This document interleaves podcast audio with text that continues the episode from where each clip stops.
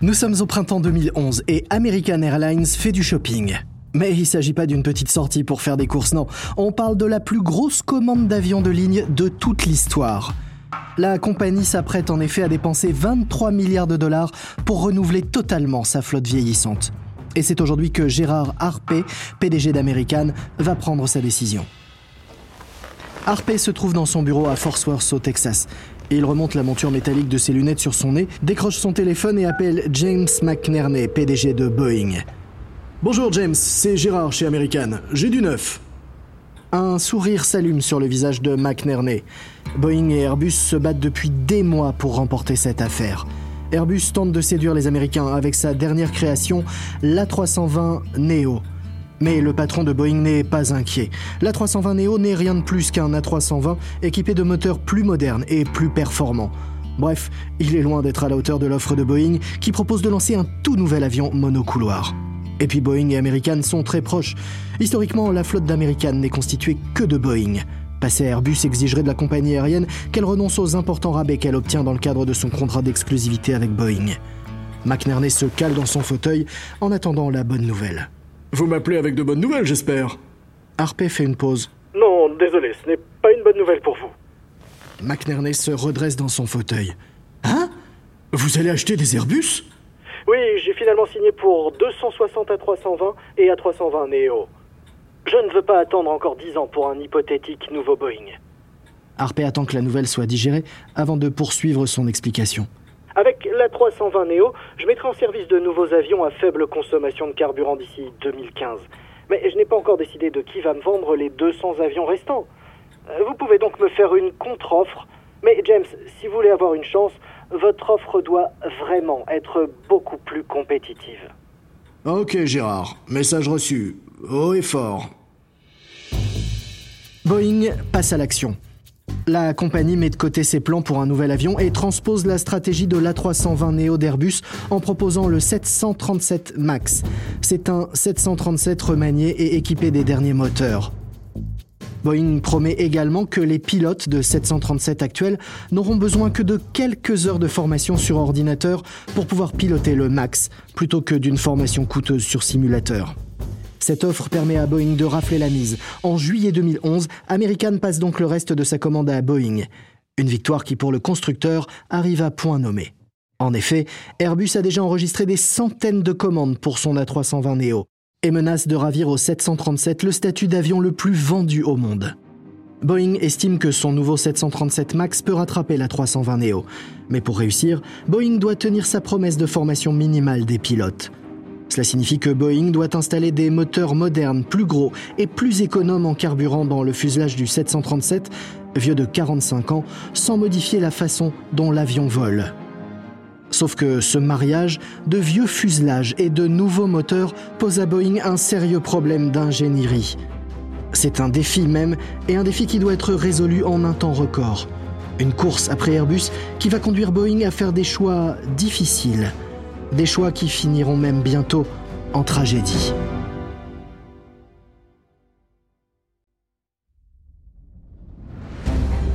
Vous écoutez Guerre de business de Wandery. Je suis Lomic Guillot.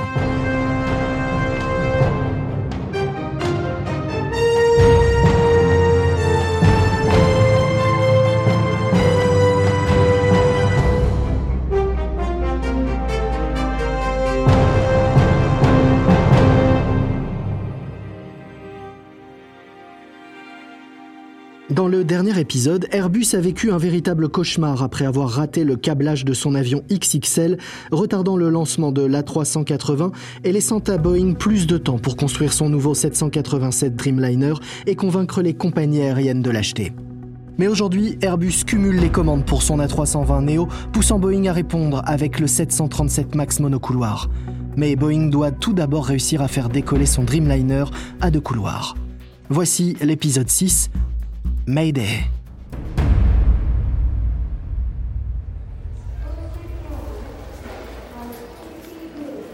Nous sommes le 26 octobre 2011 et à l'aéroport Narita de Tokyo, les passagers embarquent pour le premier vol commercial sur un 787 Dreamliner. À la porte d'embarquement, les dirigeants de All Nippon Airways, vêtus de manteaux happy traditionnels, sourient et distribuent des boîtes de saké en bois. Il y a 53 ans, jour pour jour, que la Panam a mis en service le premier avion de ligne de Boeing, le célèbre 707. Et aujourd'hui, Boeing espère bien que le Dreamliner va à son tour révolutionner le transport aérien. Le Dreamliner est le premier avion de ligne fabriqué principalement à partir de matériaux composites en carbone. Les compagnies aériennes l'adorent parce qu'il consomme peu de carburant. Les passagers apprécient ses grands hublots ainsi que le système de divertissement en vol à écran tactile.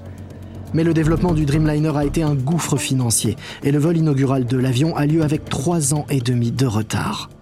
Boeing a dépensé 20 milliards de dollars pour ce 787. Même avec 800 commandes en poche, il faudra des années avant que l'avion soit rentable. C'est pourquoi il est essentiel pour Boeing de défendre la famille très rentable, elle, des 737 face à la concurrence féroce de l'A320 Neo.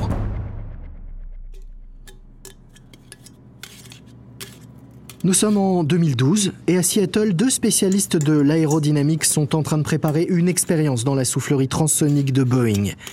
Et ils ajustent avec soin la maquette d'un 737 MAX qui fait à peu près la taille d'un aigle avant de sortir de la soufflerie pour lancer leurs essais. Aujourd'hui, ils testent la façon dont le 737 MAX gère un virage serré à forte inclinaison. C'est une manœuvre extrême, une manœuvre qu'aucun pilote commercial n'est susceptible de faire. Mais le MAX doit effectuer cette manœuvre en douceur pour obtenir la certification de l'administration fédérale américaine de l'aviation. Les chiffres orange sur l'écran augmentent au fur et à mesure que la soufflerie envoie de l'air vers la maquette. Les spécialistes en aérodynamie prennent des notes et ajustent les cadrans. L'un d'eux jette un coup d'œil à l'écran du moniteur et fait la grimace. Le nez se cabre.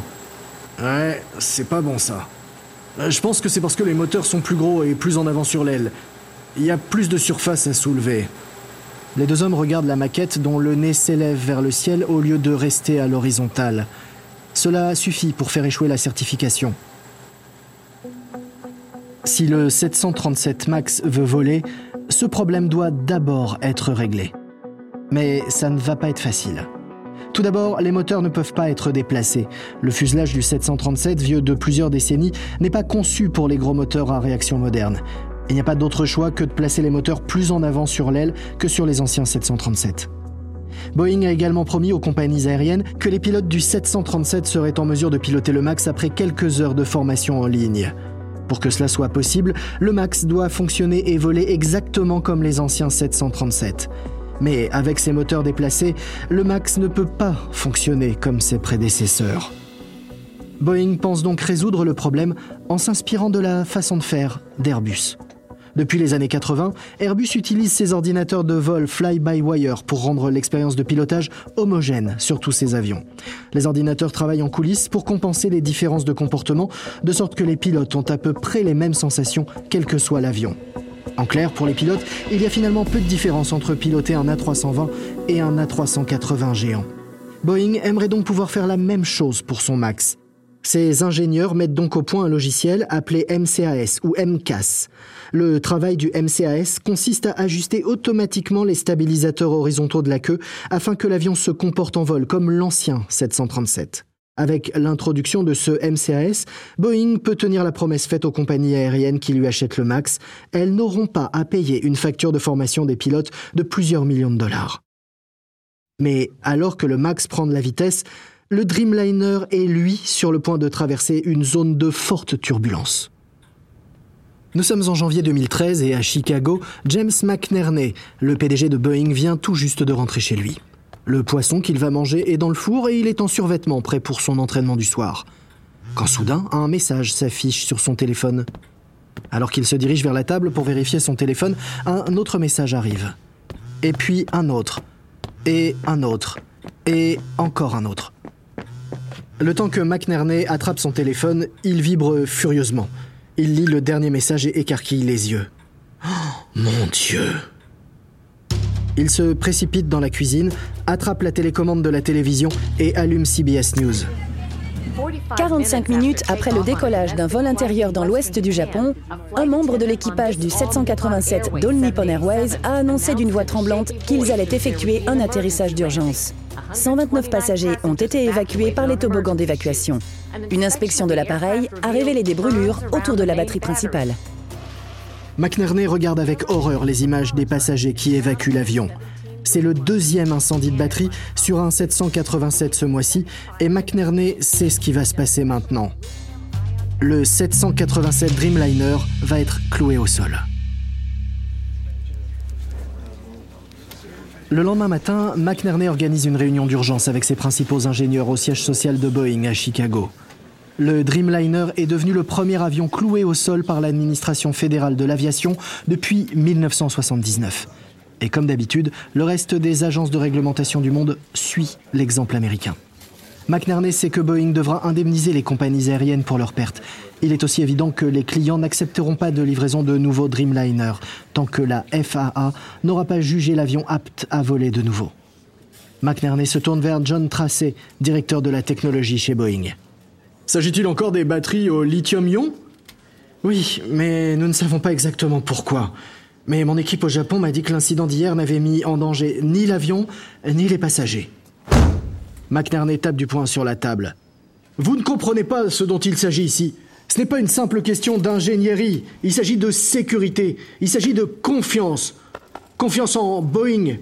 Personne ne va vouloir voyager dans un avion qui prend feu. Alors, dépêchez-vous de me réparer ça. L'incident ne peut pas se reproduire. Tracé a reçu le message 5 sur 5. Boeing se dépêche de revoir la conception des batteries pour réduire le risque de court-circuit et d'incendie. L'entreprise envoie ensuite ses mécaniciens à travers le monde, de sorte qu'ils soient prêts à faire les modifications sur les avions déjà livrés dès le feu vert de la FAA. En avril 2013, au grand soulagement de Boeing, la FAA approuve la solution et les Dreamliners sont une fois de plus dans les airs. Boeing peut désormais se remettre à son projet prioritaire, le 737 MAX. Le MAX de Boeing est presque prêt. Mais c'est une maigre consolation, car pour l'instant les ventes de l'A320 Neo d'Airbus sont toujours au plus haut. Lorsque l'A320 Neo entre en service fin 2015, Airbus revendique 4500 commandes pour son nouvel avion. Le MAX de Boeing est à la traîne avec 1500 commandes seulement. Depuis des années, le 737 et l'A320 sont au coude à coude. Mais aujourd'hui, Airbus a pris une vraie longueur d'avance. Pourtant, malgré cette avance, les dirigeants de Boeing refusent de s'avouer vaincus. Nous sommes en février 2016 et dans les bureaux de Boeing à Everett, dans l'État de Washington, une équipe d'ingénieurs du 787 regarde un webcast diffusé en direct dans toute l'entreprise. À l'écran, Ray Connor, c'est l'homme aux cheveux gris et au menton à fossettes qui dirige la division des avions commerciaux de Boeing. Et il semble inquiet. Perdons du terrain commercialement. Airbus nous attaque frontalement sur les prix. L'an dernier, ils ont décroché 63% des commandes monocouloirs avec la 320 par rapport au 737. C'est inquiétant parce que le 737 est notre avion le plus rentable et le 787 n'est pas prêt de compenser ses pertes. L'un des ingénieurs du 787 ricane. Ouais, dis-nous un truc qu'on ne sait pas déjà. Ses collègues hochent la tête. Boeing perd toujours de l'argent sur tous les 787 qu'elle vend, même si l'entreprise se rapproche du seuil de rentabilité. À l'écran, Conner continue son discours. Pour concurrencer Airbus sur le prix, nous devons réduire les frais généraux et les marges. Par conséquent, nous avons lancé un programme extrême de réduction des coûts. Les ingénieurs accordent maintenant toute leur attention à Conner. Ils se regardent les uns les autres, se demandant qui parmi eux survivra au massacre. Tandis que Boeing se prépare à sabrer drastiquement dans ses effectifs, la pression pour mettre le 737 MAX en service s'intensifie. Un jour de décembre 2017, tard dans la soirée, le responsable des pilotes d'essai du 737 MAX fait des heures sup. Il avale une gorgée de sa vodka Grey Goose et se connecte au système de messagerie interne de Boeing. Il remarque alors que l'un de ses collègues est également en ligne et lui envoie un message. T'es en ligne toi aussi? C'est terrible d'avoir à travailler si dur. Le collègue répond immédiatement. Eh bah oui, c'est l'avis de l'équipe du 737. Le chef des pilotes avale une autre gorgée de vodka et informe son collègue de ses efforts pour dissuader l'agence de réglementation de l'aviation civile indienne d'exiger une formation plus approfondie des pilotes sur le MAX. Je viens juste de piéger ces imbéciles avec un tour de passe-passe. On devrait me donner 1000 dollars chaque fois que je prends l'un de ces appels. Je fais économiser des tonnes d'argent à l'entreprise, moi. Le collègue répond. De quoi les as-tu convaincus? De penser qu'il était stupide d'essayer d'exiger des formations supplémentaires. Deux minutes plus tard, le collègue répond. Eh ben bravo Ces deux ne sont pas les seuls à ressentir la pression. Boeing a déjà annoncé aux ouvriers de son usine d'assemblage de Renton qu'il devrait produire 52 MAX par mois d'ici 2018 contre 42 737 en 2014. C'est du jamais vu. Certains employés ont des inquiétudes et des doutes quant à la sécurité du MAX, mais ils craignent de perdre leur emploi s'ils en parlent. Personne ne semble donc se soucier de ce qui se passe chez Boeing, et pour les observateurs extérieurs, le MAX va être prêt en un temps record. En 2018, les premiers MAX entrent en service. Grâce à son nouveau modèle, Boeing réussit à reprendre des parts de marché Airbus sur le segment des avions monocouloirs. Et tandis que l'avance commerciale d'Airbus se réduit, le cours de l'action et les recettes de Boeing s'envolent. Il semblerait que Boeing soit enfin sur la bonne voie. Quand soudain... Nous sommes le 29 octobre 2018 à Jakarta, en Indonésie. Le vol 610 de Lion Air est prêt à décoller. Dans le cockpit de ce 737 MAX, le capitaine appuie sur le bouton décollage et les moteurs rugissent. Quelques secondes plus tard, l'avion décolle, direction l'île de Banka, avec 189 personnes à bord. Mais deux minutes plus tard, le copilote contacte la tour de contrôle. Terminal Est, Lima November India 610 demande l'autorisation de passer en circuit d'attente. Terminal Est, quel est le problème avec votre appareil? Terminal Est, Lima November India 610, problème de contrôle de vol. C'est le premier signe indiquant que le vol Lion Air 610 est en difficulté. Alors que l'avion se dirige au-dessus de la mer de Java, les pilotes sont bombardés d'avertissements de décrochage. Soudain, le nez de l'avion plonge. Le commandant de bord tire sur le manche de toutes ses forces pour relever le nez. Mais à chaque fois qu'il le fait, le nez de l'avion s'incline davantage.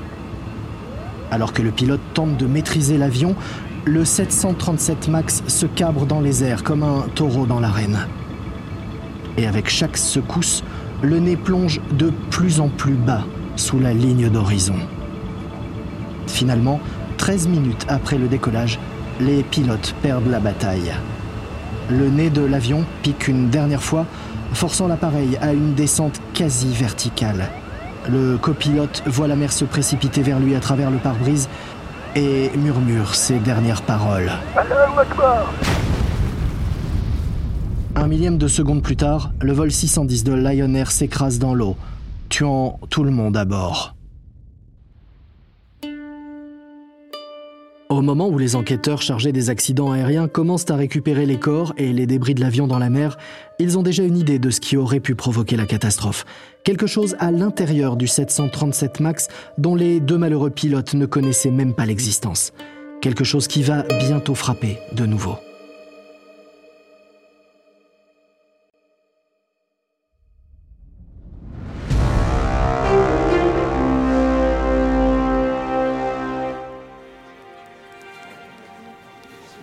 Novembre 2018 à Fort Worth, au Texas. Mike Sinnett, vice-président de Boeing, fait face à un groupe de personnes en colère. Devant lui, un groupe de pilotes d'American Airlines furieux exige des réponses sur le MCAS, le système de contrôle de vol automatisé du Boeing 737 MAX. Jusqu'à l'accident du vol Lion Air en Indonésie le mois dernier, aucun pilote de 737 MAX n'avait jamais entendu parler du MCAS. Le système n'est même pas décrit dans les manuels et il n'est pas non plus évoqué lors de la formation des pilotes. Mais ce MCAS est le premier suspect dans la tragédie de Lion Air. Les pilotes savent à présent que le MCAS ajuste automatiquement la position de l'avion en utilisant les données de deux capteurs situés sur le nez de l'appareil. Si l'un de ces capteurs indique que le nez est trop haut, alors le MCAS force automatiquement le nez vers le bas pour stabiliser l'avion. Mais sur le vol de Lion Air, un capteur défectueux continuait d'indiquer que le nez était plus haut qu'il ne l'était en réalité. En réponse, le MCAS a fait piquer le nez de l'avion à plusieurs reprises, avec le résultat catastrophique que l'on sait. Un pilote très remonté pointe le doigt en direction du dirigeant de Boeing aux cheveux gris. Les gars de Lion ne savaient même pas que ce putain de système était sur l'avion. Comme personne d'autre d'ailleurs. Sinette essaie de le calmer. Euh, je ne sais pas si le fait de comprendre le MCAS aurait changé le résultat. D'autres situations peuvent causer des problèmes de contrôle de vol similaires. Et, et la façon dont vous résolvez ces problèmes est la même. Pourquoi avez-vous besoin de savoir ce qui cause le problème avant d'agir pour le résoudre? Un autre pilote intervient. Parce que le problème est masqué par tant d'alertes et autres distractions. En tant que pilote, nous sommes la dernière ligne de défense. Nous avons besoin de savoir comment les choses fonctionnent. Sinet semble acquiescer. Nous allons mettre le logiciel à niveau, mais nous ne voulons pas nous précipiter et faire un travail bâclé. Mais alors que Boeing travaille sur une mise à niveau, le 737 MAX continue de voler. La FAA décide de ne pas clouer l'avion au sol, même si sa propre analyse interne lui signale que le MCAS pourrait bien causer un autre accident mortel. La FAA émet simplement un avis en urgence demandant aux pilotes de revoir leurs procédures. Boeing envoie des directives aux pilotes sur la manière de gérer un dysfonctionnement du MCAS. Mais aucune mesure ne suffira à prévenir une autre tragédie. Le 10 mars 2019, un 737 MAX d'Ethiopian Airlines s'écrase peu de temps après son décollage de l'aéroport d'Addis Abeba, après un autre combat désespéré avec le MCAS. Le crash tue la totalité des 157 personnes à bord. Les agences de réglementation de l'aviation du monde entier réagissent enfin, en commençant par la Chine. Bonjour, la Chine a cloué au sol toute sa flotte de Boeing 737 MAX un jour après le crash d'un avion d'Ethiopian Airlines. L'Australie est le dernier pays en date à interdire aux 737 MAX de voler. Cette mesure fait suite à d'autres mesures similaires prises par les autorités de pays comme la Chine, Singapour et la Corée du Sud. Nous avons maintenant toute une série de pays dans le monde qui clouent cet avion au sol et cette annonce est très importante. La British Aviation Authority cloue le 737 MAX au sol. Le mercredi matin, à son tour, le Canada interdit de vol le 737 MAX. Il n'y a plus que la FAA qui n'a pas réagi, mais quelques heures plus tard, le président Donald Trump aligne enfin la position des États-Unis avec le reste du monde. Nous allons émettre un ordre d'interdiction d'urgence pour immobiliser au sol tous les vols du 737 MAX. Boeing est une entreprise formidable. Ils travaillent très très dur actuellement et j'espère qu'ils vont très rapidement trouver la solution. Mais pour l'instant, eh les avions restent au sol. Mais il n'y a pas de solution rapide. Et avec le max au sol, les finances de Boeing partent en vrille. Le cours de l'action de Boeing s'effondre, faisant s'évaporer 50 milliards de dollars de valeur de l'entreprise. Les nouvelles commandes de Max sont évidemment annulées. Les Max nouvellement construits ne sont plus livrés et ils s'entassent dans l'usine de Boeing à Renton, dans l'État de Washington. La seule consolation pour Boeing est qu'Airbus n'a pas la capacité de production nécessaire pour profiter du champ libre laissé par Boeing. Airbus a déjà des années de commandes en retard pour l'A320 Neo. Les compagnies aériennes qui ont commandé le MAX n'ont donc pas d'autre choix que d'espérer que Boeing remette rapidement de l'ordre dans ses affaires. Mais on découvre bientôt d'autres détails qui posent problème sur le MAX et son MCAS. Des révélations qui rendent illusoire l'espoir d'une solution rapide. Des fuites de SMS révèlent ainsi comment un ancien employé de Boeing s'était vanté du tour de passe-passe qu'il avait fait aux autorités réglementaires au sujet du MAX. D'anciens employés témoignent de la pression intense exercée sur les ouvriers des chaînes de montage pour qu'ils produisent rapidement des avions ou de la mise à l'écart de ceux qui avaient osé soulever des problèmes de sécurité. Les politiciens exigent de savoir pourquoi Boeing a supprimé toute mention des MCAS dans les manuels de pilotage et les formations. Les observateurs de l'industrie s'interrogent sur la pertinence de laisser ce MCAS intervenir en se basant sur les données d'un seul des deux capteurs de position du nez de l'appareil. En octobre 2019, un comité parlementaire traîne Denis Mulienberg, PDG de Boeing, jusqu'au Capitole, exigeant des réponses. Permettez-moi de vous poser une question, monsieur Muhlenberg. Vous avez dit que vous étiez responsable, mais que signifie la responsabilité pour vous? Allez-vous réduire votre salaire? Allez-vous travailler gratuitement à partir de maintenant jusqu'à ce que vous puissiez résoudre le problème? Les familles de ces personnes ne reviendront pas, elles ont disparu. Votre salaire, lui, il vous est toujours versé. Est-ce que quelqu'un chez Boeing réduit son salaire ou travaille gratuitement pour tenter de régler ce problème, comme le feraient les Japonais? Euh, Monsieur le député, euh, c'est pas une question d'argent pour moi. C'est pas pour ça que je suis venu. Renoncez-vous à une partie de votre salaire? Messieurs les députés, euh, mon conseil d'administration va procéder à un examen complet vous dites donc que vous ne renoncez à aucune rémunération, que vous continuez à travailler et à gagner 30 millions de dollars par an après ces deux horribles accidents qui ont provoqué la disparition, la mort, la mort des familles de ces personnes et que vous ne renoncez à aucune part de votre salaire? En décembre 2019, sans aucun espoir de voir le Max décoller de nouveau bientôt, Boeing s'incline devant l'inévitable. La société arrête la production du MAX et licencie Muhlenberg. Mais les mauvaises nouvelles continuent de pleuvoir. En janvier 2020, Boeing remet aux enquêteurs plus de 100 pages de communications internes qui démontrent une attitude cavalière envers la sécurité et un mépris des autorités de réglementation parmi les employés qui travaillaient sur le 737. Dans l'une des conversations, un employé décrit le MAX comme un avion conçu par des clowns qui à leur tour sont supervisés par des singes. Dans une autre conversation, un ouvrier de Boeing, visiblement inquiet, demande à un collègue s'il laisserait sa famille voyager à bord d'un 737 MAX. La réponse est brève, non. En ce début de nouvelle décennie, Boeing est dans une impasse. Son avion le plus vendu est cloué au sol et n'est même plus produit. Et sa réputation est sévèrement entachée. Mais le secteur de la construction aéronautique est, et a toujours été, une affaire de longue haleine. Peu de compagnies aériennes souhaiteraient un monde où Airbus serait le seul fournisseur sur le marché. Airbus sait donc bien que la question n'est pas de savoir si Boeing fera son comeback, mais quand il le fera. D'ailleurs, fin septembre 2020, Airbus a assemblé son tout dernier A380 à Toulouse car son gros porteur n'est plus à la mode tandis qu'au même moment, Boeing a fait revoler son 737 MAX enfin réparé, espérant obtenir une nouvelle certification de vol. La guerre des cieux n'est vraiment pas terminée.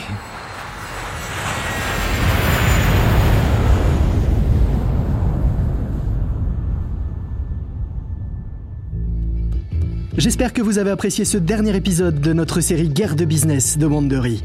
Retrouvez-nous sur Apple Podcast, Spotify, Audio Now, Capital.fr et sur toutes les applications d'écoute ainsi que sur wandery.com.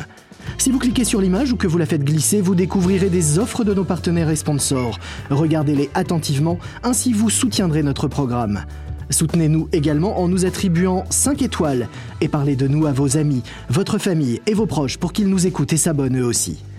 Une précision sur les dialogues entendus dans cet épisode. Comme nous ne pouvons pas savoir exactement ce qu'il s'est dit, il s'agit de reconstitutions réalisées à partir de nos recherches les plus sérieuses.